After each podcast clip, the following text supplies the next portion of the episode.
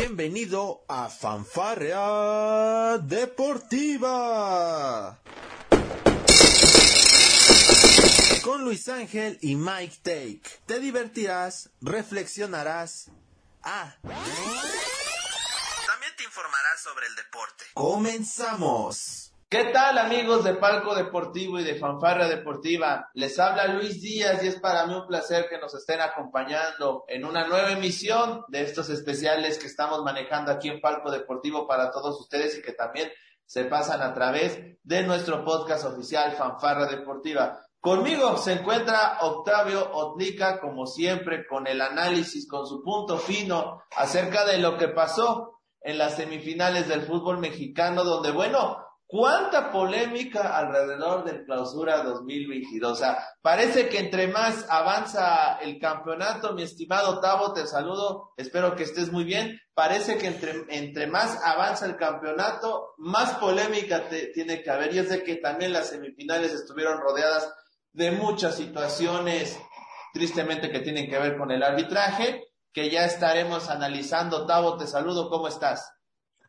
¿Qué tal Luis, amigos de Palco Deportivo? Espero que estén muy bien y muy, muchas gracias ¿no? por estar en una nueva emisión de, de estos especiales de ya del final del torneo y sí, especialmente estos dos partidos, híjole, yo creo que de nueva cuenta el, el arbitraje fue el que pesó, fue el punto más polémico de estos dos enfrentamientos y bueno, ya lo estaremos platicando un poquito más, más este, avanzado el, el, el capítulo, pero sí, lastimosamente de nueva cuenta la polémica vuelve a surgir también. Por ahí hay, hubo también algunos pequeños conatos de violencia fuera de los estadios, no muy graves, pero sí también se hizo presente. Entonces, fueron dos partidos muy emocionantes, un tanto, un poquito más eh, peleado el Tigres contra Atlas, pero sí, de nueva cuenta, lastimosamente el arbitraje fue el punto más polémico de, de, de lo que fue esta fase final, ¿no? Sí, sí, sí, sí hablar de este el arbitraje en entender, ¿no? La verdad es que hay una, pues yo no sé, eh, ya ya rebasa el tema de una crisis, lo del arbitraje mexicano y tristemente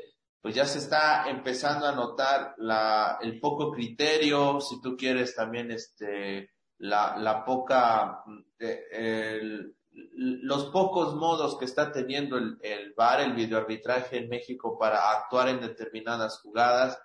Y fíjate, afectaron a, a mi entender a, a, a, los cuatro equipos, ¿eh? Porque no, no veo que haya habido un favoritismo ni mucho menos, que bueno, eh, al menos yo todavía quiero pensar que no hay ciertamente una hazaña por parte del arbitraje mexicano. Quiero pensar que esto se debe sencillamente a que es malo, y no tiene nada que ver con un tema de, camisetas, ni mucho menos.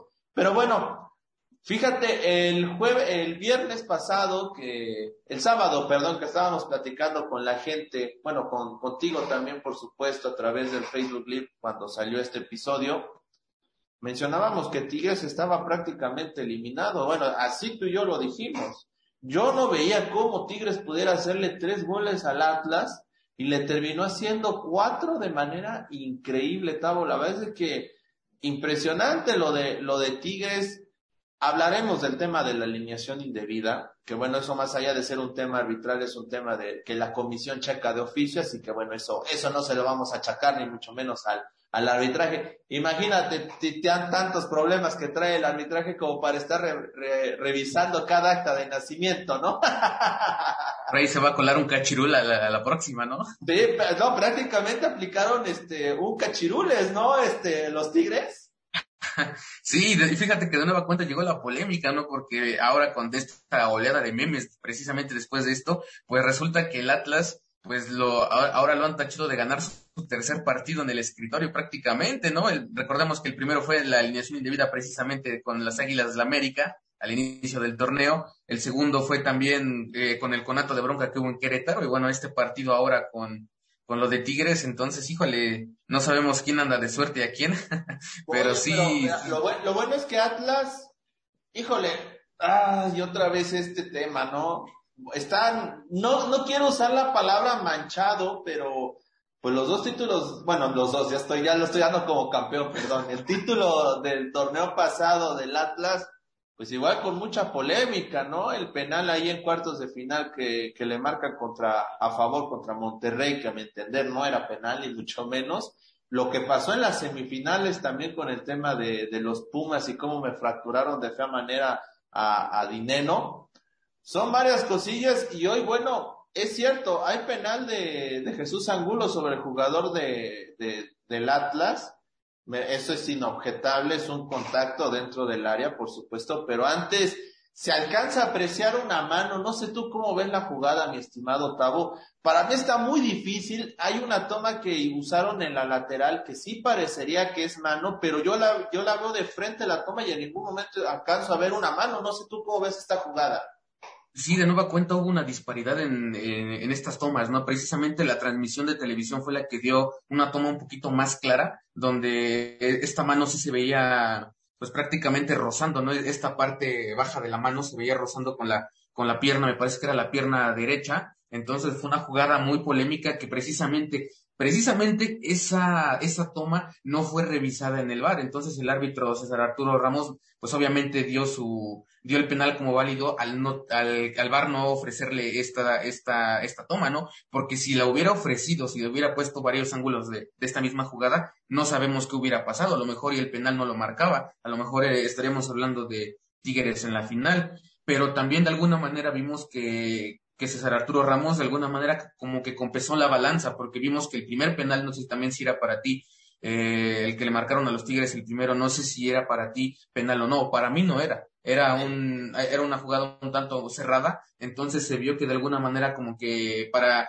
no levantar mucho los ánimos que ya estaban también muy, muy calientes, ¿no? De, de estos conatos de bronca que empezaron a hacer, de alguna manera como que lo compensó. Sin embargo, este último penal, pues prácticamente declaró el, declaró el desenlace de la tanda, ¿no? Pero, híjole, sí fue un penal eh, válido, pero en la jugada anterior, que fue la mano, la mano, eh, sabemos si era deliberada o no, pero es, esta jugada anterior es la que nos hace dudar si tenía que haberse marcado o no el penal, ¿no? Pero también hay que decirlo, fue un error del VAR por no mostrar también la, todas las tomas como lo hace. Y te digo, al final de cuentas, quien nos aclaró la duda de esto, pues fue la transmisión de la televisora.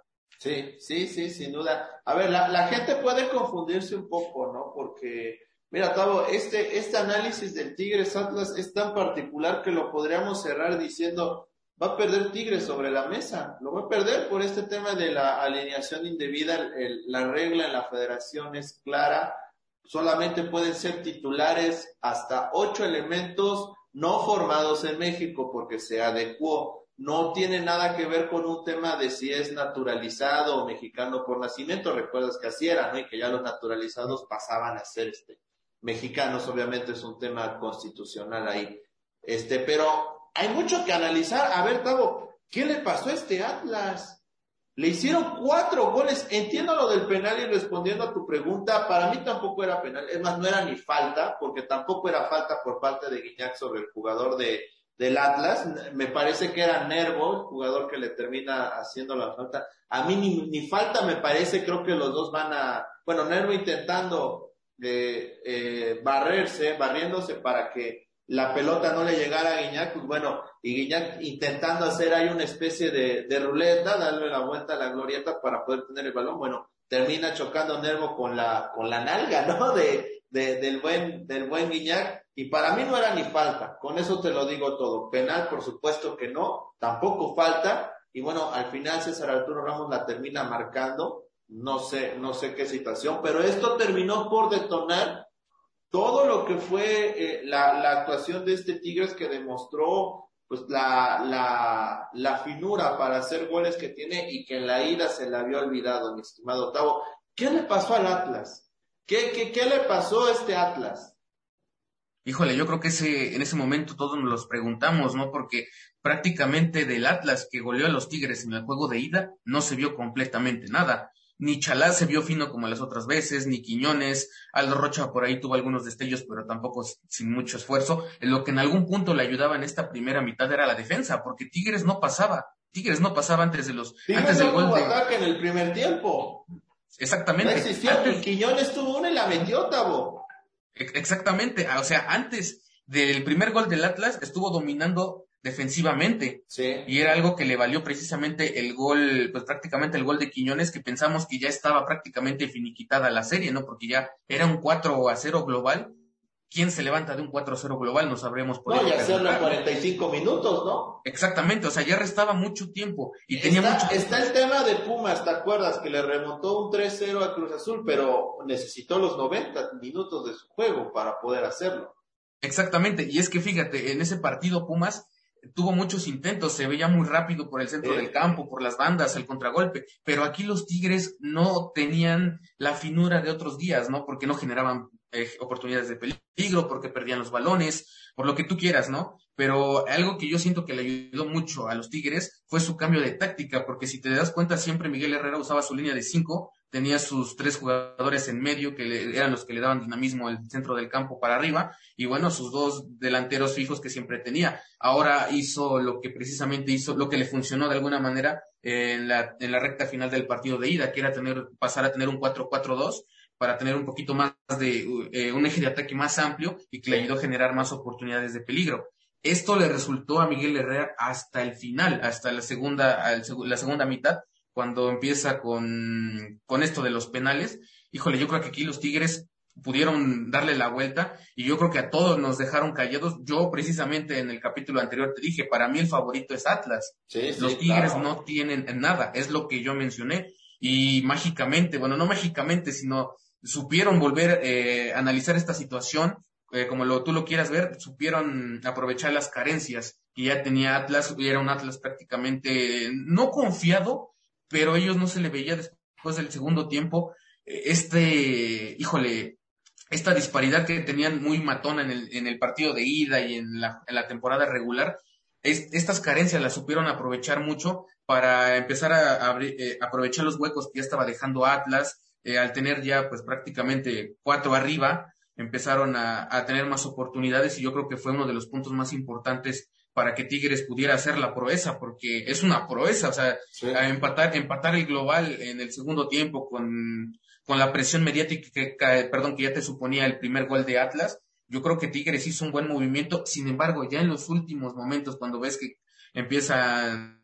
agregar, híjole, fíjate que eran primero eh, ocho minutos de agregado, se convirtieron en quince. En ese momento ya es cuando a, Tigres le empieza a, ganar la cabeza un poco el, esta cuestión mental. Ves que lo, que pasó con la expulsión de Nahuel y todo este rollo, se empezó a descomponer los Tigres, pero híjole, el, Atlas prácticamente irreconocible de lo que fue la de lo que fue el primer capítulo, el juego de ida, y va a dejar dudas porque exactamente, o sea, va a dejar dudas en la final. A lo mejor sí, lo que quieras, va a refrendar el título y el bicampeonato y todo. Pero si jugó de esta manera, como, como le jugó a los Tigres en el juego de vuelta, ya nos deja muchas dudas. Porque ahora hay que, hay que, hay que poner que va a enfrentar, se van a enfrentar el mejor equipo que defiende y el mejor eh, equipo que ataca en todo el torneo. Entonces, Atlas va a tener que recomponer su, su estrategia y su partido. Diego Coca tiene que analizar lo malo que hizo en este, en este partido para poder hacer algo completamente diferente, porque vimos que Diego Coca igualmente había perdido la cabeza, ya no sabía qué hacer, y pues no es para menos, ¿no? O sea, te imaginas cuatro, cuatro goles en menos de 45 minutos, yo creo que es un golpe anímico muy importante, ¿no? Sí, sí, va, es, es un golpe para Atlas, insistir, vamos a ver qué determina la comisión disciplinaria, a mi entender, el partido lo va a tener, o sea, avanzó, avanzó Atlas, ¿no? Y por eso no hay tanta polémica. Pero imagínense si, si se hubiera logrado la remontada histórica de los Tigres. Ahora estamos en, el, en la posición de que, bueno, el, el marcador sería borrado y Atlas ganaría, a mi entender, creo que un 2 a 0 o 3 a 0. No recuerdo bien cuál sería el marcador para que Atlas lo gane este, en la mesa. Pero imagínate, podríamos tener un contundente 5-0 en el global o 6-0, dependiendo de cómo sea el tema de la multa. Miguel Herrera lo admitió en conferencia de prensa. Él mencionó que, pues, bueno, ya se sentía desesperado porque Tigres necesitaba goles. Y pues bueno, eh, que este, decir que Tigres necesitaba goles es una realidad, pero bueno, entonces, ¿qué le falló a Miguel Herrera? Porque bueno, en, en, la ida no supo hacer bien el trabajo y tuvo que venirse con esa losa tan pesada al universitario. Pudo hacer cuatro, pero bueno, apareció Aldo Rocha ya con ese penal para anotar este, el único gol. Fíjate, sobre Nahuel Guzmán, hay una toma de que, que, que mostró este Eduardo Bricio. Eh, él, él no sé si todavía está en tu DN, la verdad, pero bueno, él fue el que la posteó en su Twitter oficial, donde se ve claramente cómo es la banca del Atlas la que, la que aventó el balón que posteriormente terminaría rechazando a Nahuel Guzmán y, y, le terminaría costando la tarjeta roja. O sea, ese tipo de detalles que no las vea el VAR, eh, Tavo, me parece increíble. O sea, te digo, son, son esos detalles finos que te hace dudar. Y ahora, también lo de, lo de los jugadores del Atlas, qué poca categoría, ¿no? Digo, hacer ese tipo de cosas, la verdad, no van para nada y me parece que no corresponden a esta nueva historia que quiere hacer el Club Rojinegro. No sé tú cómo lo veas. Sí, exactamente, fue, fue lamentable esta situación y de nueva cuenta nos hacemos la pregunta, ¿no? De, eh, ¿en qué casos el VAR va a analizar completamente todo lo que pasa en el terreno de juego, ¿no? Porque hemos visto que hay jugadas que debieron de analizarse, como lo volvemos a repetir, el, primer, el primer penal que le marcan a los Tigres, no, no, no lo analizó César Arturo Ramos, directamente dijo es penal. Y ahora, esta parte de, de lo que fue la expulsión de Nahuel Guzmán, fíjate que fue en un momento en el que el partido, como te lo comentaba, ya está, ya estaba demasiado caliente. Yo creo que igual el, el árbitro por algunos momentos se sintió rebasado porque eh, vimos que también tanto los jugadores de Atlas como los jugadores de los Tigres le estaban reclamando ciertas jugadas que no se marcaron o que algunos jugadores merecen tarjeta amarilla. Entonces, en esa parte yo siento que ya el árbitro estaba demasiado sobre, híjoles, yo creo que sobresaturado de tanto, de, de, de, de tantas cosas que le estaban pasando en la cancha, que no, no, no reparó en ver eh, realmente qué es lo que pasó con el, con este balón que, que eh, obstaculizaba, perdón, el, pues el desarrollo de la jugada, ¿no? Ya eran los últimos instantes de la segunda mitad y lo que se le hizo más fácil fue expulsar a Nahuel Guzmán, siendo que incluso el mismo Nahuel dijo que no, o sea, dice, yo no lo hice, yo no lo hice, yo no hice nada de esto. Entonces, pues en este caso yo creo que Nahuel Guzmán sí tenía razón. Sabemos lo pintoresco que es este personaje en el fútbol mexicano, de, lo que a lo mejor ha llegado a ser antideportivamente, sin embargo en esta ocasión yo creo que la razón sí era la de él.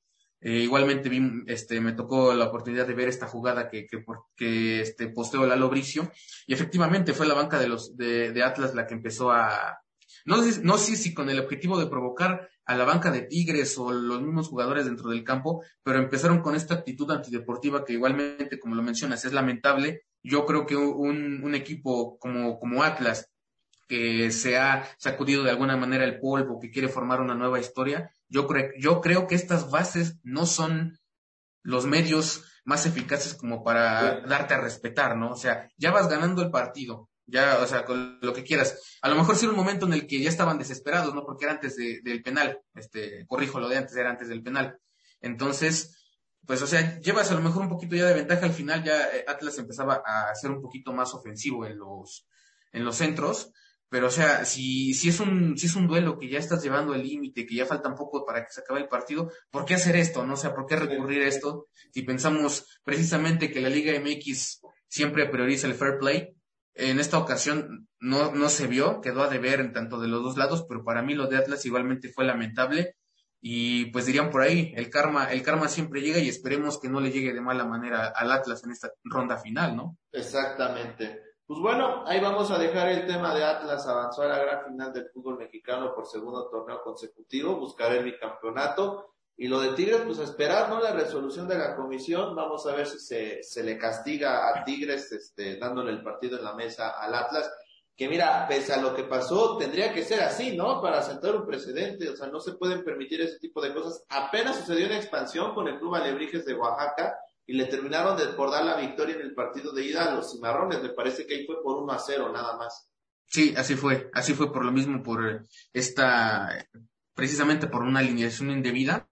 En el caso de, de, los Tigres, igualmente Miguel Herrera en conferencia de prensa lo aceptó. Él aceptó, dice que por, por lo que estaba pasando en todo el partido, la verdad perdió la, perdió la cabeza, así lo mencionó, y metió un jugador que no debía. Entonces, por esa parte, bueno, Miguel Herrera ya pierde la cabeza y no puede pasarle eso a Miguel Herrera. Eh, digo, Exactamente. No cobra, no cobra tres pesos como para que se justifique con ese tipo de argumentos, ¿no crees?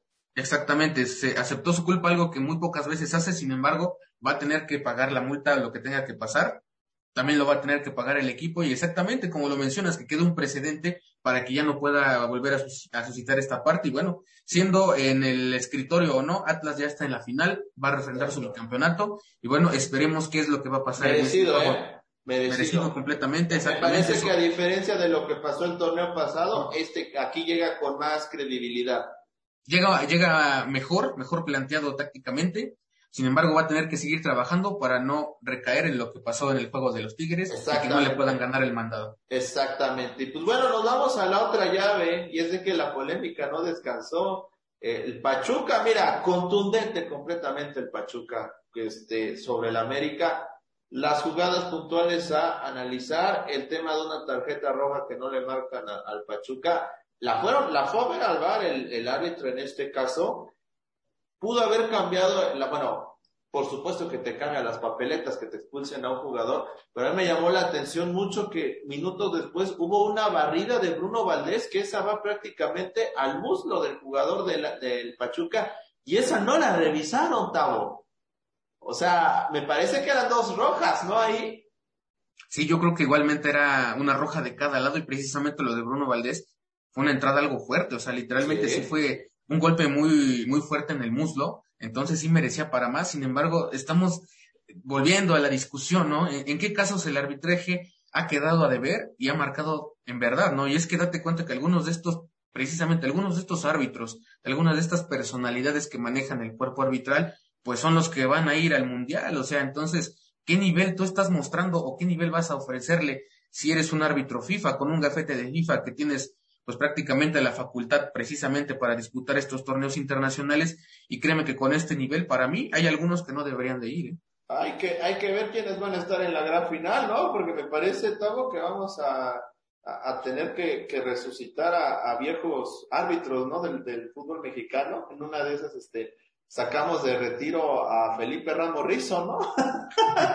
pues ya esas instancias, ya hasta que se, se, venga el chiquimarco, ¿no? Entonces. Sí, no, no, no, la, sí, la verdad, este, el tema del arbitraje, futbolísticamente hablando, mira, la verdad es que Pachuca es una máquina.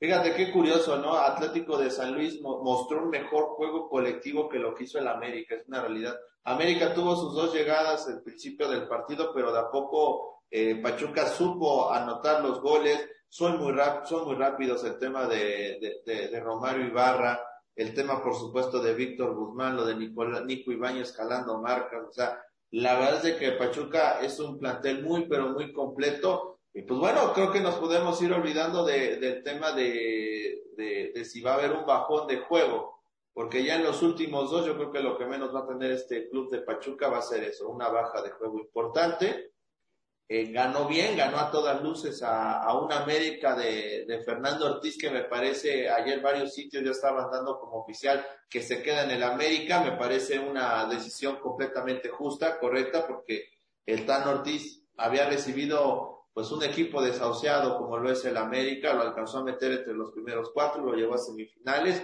No sé si vaya a haber limpia de equipo, mi estimado Tavo, eso también ya lo estaremos checando en próximas emisiones y ya para el tema de la semifinal, pues yo creo que sí quedó de ver un poquito el América. ¿Tú cómo lo ves? Yo creo que sí, fíjate que a pesar de que el América empezó dominando, mm, empezó en los, en los, yo creo que un minuto, menos de un minuto, tuvo dos ocasiones importantes para marcar. Diego Valdés no estuvo tan fino. Yo creo que igual Diego Valdés ha tenido un, un poquito de bajón en esta, en estas instancias finales, de lo, de lo que fue a lo mejor en el, en el torneo regular.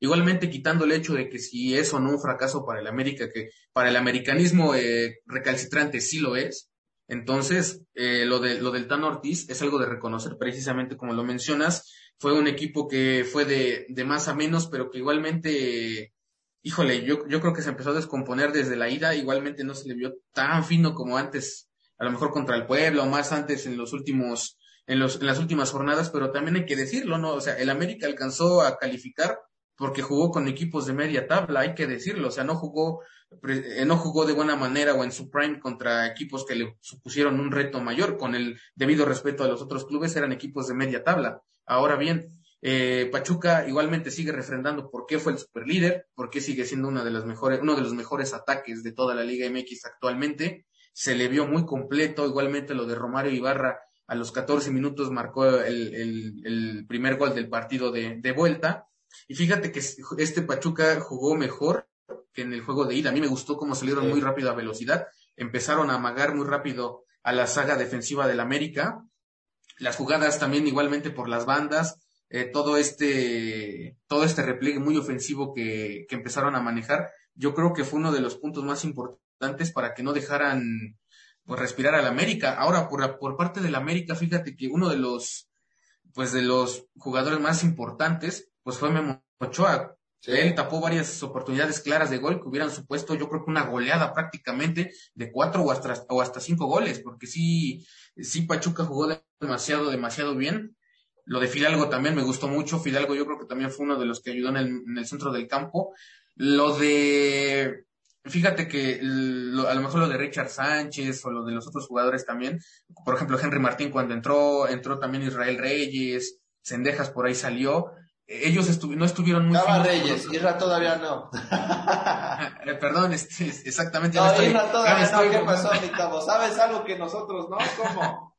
Híjole, es que ya se viene para acá, ya, ya, ya me lo comentaron, no, precisamente este, lo de, lo de Chava Reyes, perdón, Fíjate que él me hubiera gustado que hubiera a lo mejor arrancado en el inicio, ya en el segundo tiempo cuando entra, y, eh, hizo un poquito de jugadas interesantes, momentos importantes, sin embargo no pudo desplegarse a lo mejor de, la manera adecuada por no entrar a lo mejor en el, en el primer tiempo, pero bueno, quitando eso, el América prácticamente no jugó a nada, no jugó a nada, salvo algunos momentos, como te lo menciono, algunos momentos puntuales importantes, pero Pachuca indiscutiblemente fue mejor, y bueno, ahí está la goleada 3 por 0. Yo creo que es un golpe muy pesado para, para el América, pero igualmente por lo que ha hecho el Tano Ortiz deberían, si es que sí lo van a renovar, que, que, quede renovado y a lo mejor posiblemente si haya una limpia de jugadores. Por ahí me estaba enterando que pues que Roger Martínez por ahí estaría a punto de salir. Me parece que igual la afición ya no quiere a Henry Martín y a varios jugadores que estarían pues prácticamente si lo renuevan o no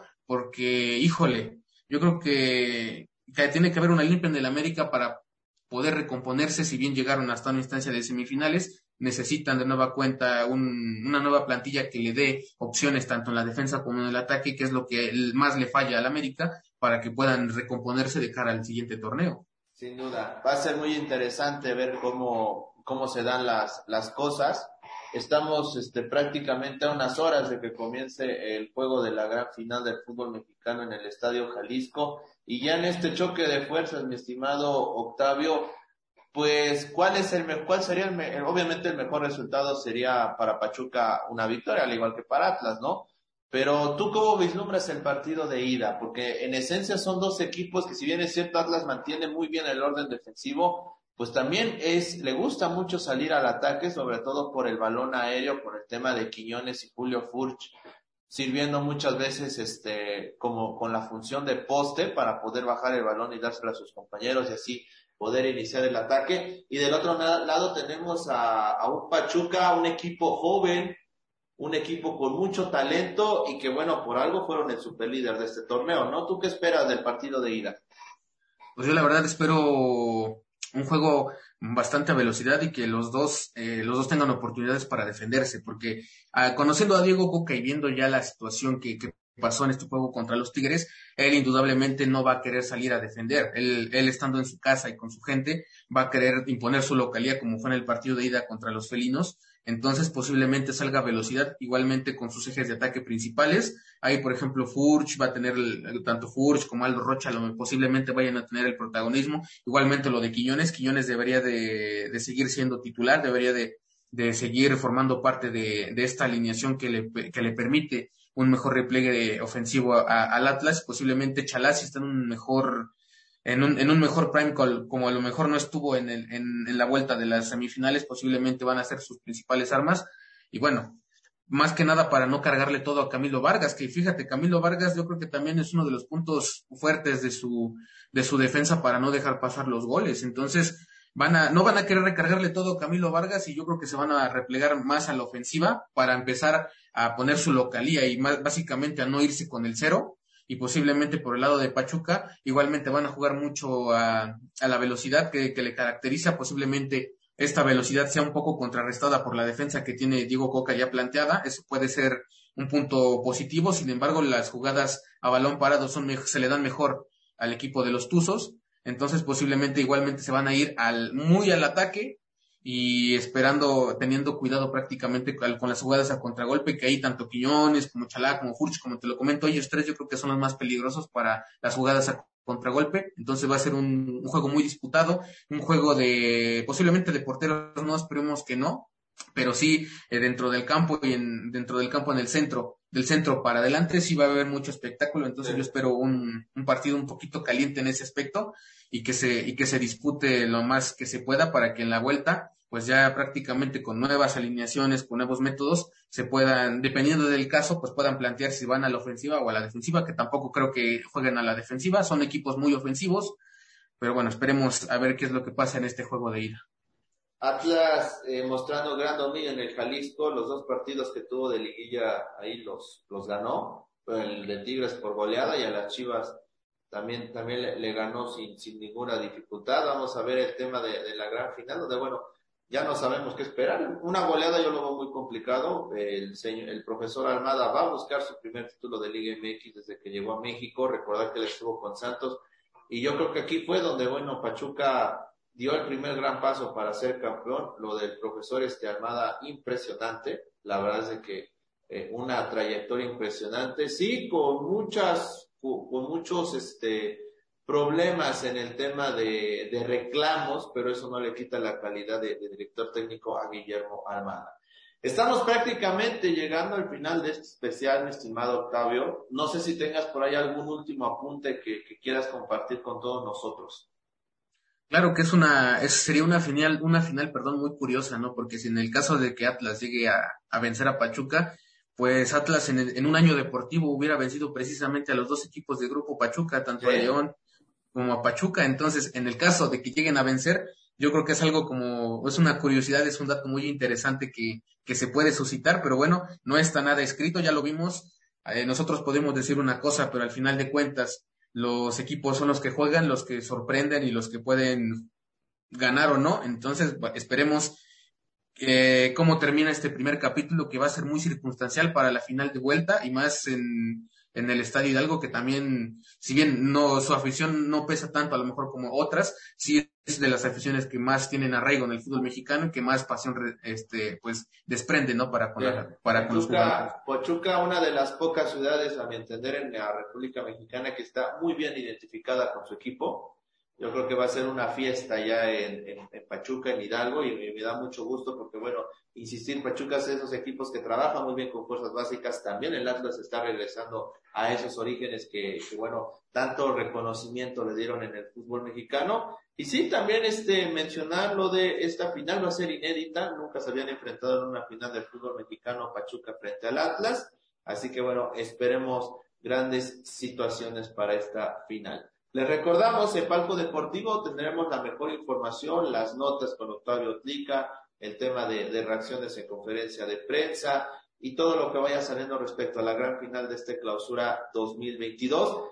Eh, saludar a todo nuestro público en podcast que también nos estuvo escuchando, invitarlos a que estén en nuestro programa en Palco Deportivo todos los jueves a las 2.30 de la tarde empezaremos con transmisión simultánea en Facebook Live y también en el espacio a través de nuestro Twitter, arroba Pal Deportivo Tavo. Estamos en todas las plataformas para que no haya pretexto y nos puedan seguir, ¿no? Así es, estamos presentes pues básicamente en todas las plataformas que hay actualmente. Y bueno, pues, también agradecerles, ¿no? Siempre su preferencia, siempre están al pendiente de lo que pasa en redes sociales, porque sabemos que este mundo de, del deporte en general se mueve todos los días, siempre hay grandes acontecimientos y bueno, esperemos que nos acompañen en, en tanto, tanto en la transmisión de este capítulo como en, como ya en el, en el programa de todos los jueves. Exactamente, ya nada más también estamos esperando a que se defina el tema del ascenso y descenso en Inglaterra, y es que puede regresar el Nottingham Forest, fíjate, po podríamos tener este una Premier League añeja, mi estimado Tavo, el Nottingham Forest fundado por ahí de 1880 y pico, uno de los clubes más viejos que hay, el más viejo es el Stoke City, pero bueno, este, pues esperando eso y ya armaremos también un especial de los mejores, de lo que nos dejó el fútbol internacional. El Milan fue campeón, el City se coronó, el Bayern, bueno, no es sorpresa que se haya coronado y también me parece que el Real Madrid no es ninguna sorpresa que se haya coronado en España, ¿no? Así es, se, está en la antesala también el, el Nottingham Forest de regresar este equipo que a lo mejor para los que no son tan, tan afines a la, a la Premier League, pues es un club ya histórico, o sea, tiene dos, dos champions en su, en su historia. Tiene más champions que el City y el PSG juntos. Exactamente, o sea, hace, cuando aún no existían los petrodólares, bueno, el Nottingham Forest ya estaba en, en, este, en esta mitad del siglo, del siglo XX estaba dominando Europa con sus dos, con sus dos, este, Liga de Campeones. Y bueno, si, si en el caso de que regrese va a ser uno, va a ser, pues, un orgullo, ¿no? Para los aficionados de Nottingham Forest volverlo a tener presente en la Premier League. Con esto de que ya están regresando equipos viejos como, como en su tiempo fue también el Brentford, que pasó muchos años fuera, fuera del máximo circuito. En el caso exactamente. Entonces, en el caso de que lleguen a regresar, precisamente se nos viene una Premier League como la vieja usanza. Exactamente. Pero bueno, a nombre de Octavio Tlica, que por supuesto siempre está con nosotros en este análisis. Y también Octavio, bueno, próximamente nos va a tener ya también la información de lo que ocurrió en el Tazón México número 5, porque bueno, se coronaron los fundidores de, de Monterrey, mandarles un cordial saludo a esa noble afición también del LFA eh, en la cual nosotros hacemos cobertura no solo de, en este caso del Tazón México, sino más concretamente respecto a los Raptors de este del Estado de México que bueno nos han dado este apoyo no en estas coberturas soy Luis Ángel Díaz agradecerles el favor de su atención síganos en Facebook como Palco Deportivo Twitter arroba Pal Deportivo nuestro sitio web desde el palco.com están viendo aquí abajito las redes sociales de Octavio Tlica también las mías para que nos puedan seguir de manera simultánea. Muchísimas gracias por habernos acompañado en este especial. Les dejamos la pregunta, ¿quién para campeón? Atlas o Pachuca. Muchísimas gracias y mucho éxito. Esto fue Fanfarrea Deportiva. Te esperamos en nuestra próxima emisión.